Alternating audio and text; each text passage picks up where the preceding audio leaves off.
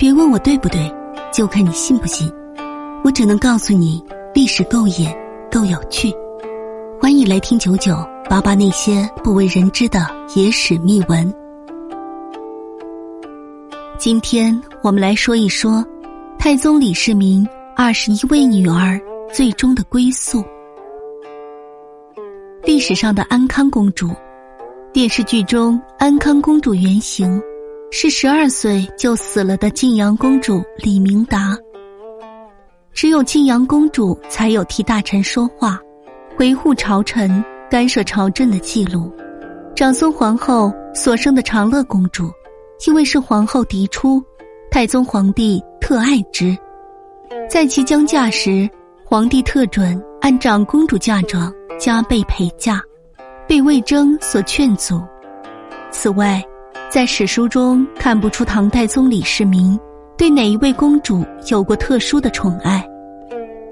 太宗李世民共有二十一个女儿，其中汝兰公主早死，金山公主也早死，长山公主还没等嫁人，在显庆年间就已经死了。除此之外，还有十八位公主。兰平公主下嫁王敬之。王敬之因得罪，被放岭南。南平公主改嫁刘玄义。遂安公主下嫁窦魁，窦魁死后又改嫁王大礼。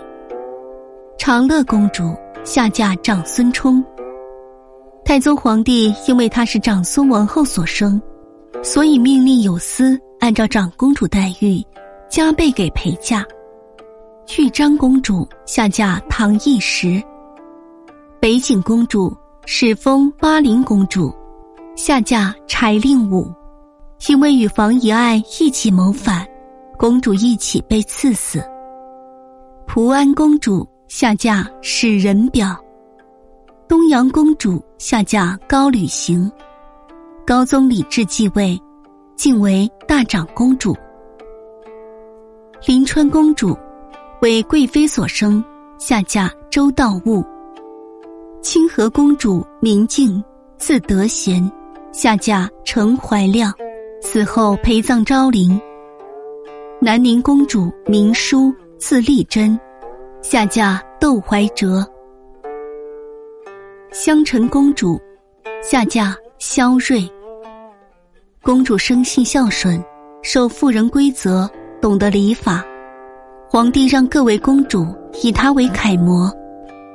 有司说要给她建驸马府，公主推辞说：“父是舅姑如父母，义公则定省阙。”萧睿死后，萧睿死后改嫁江简。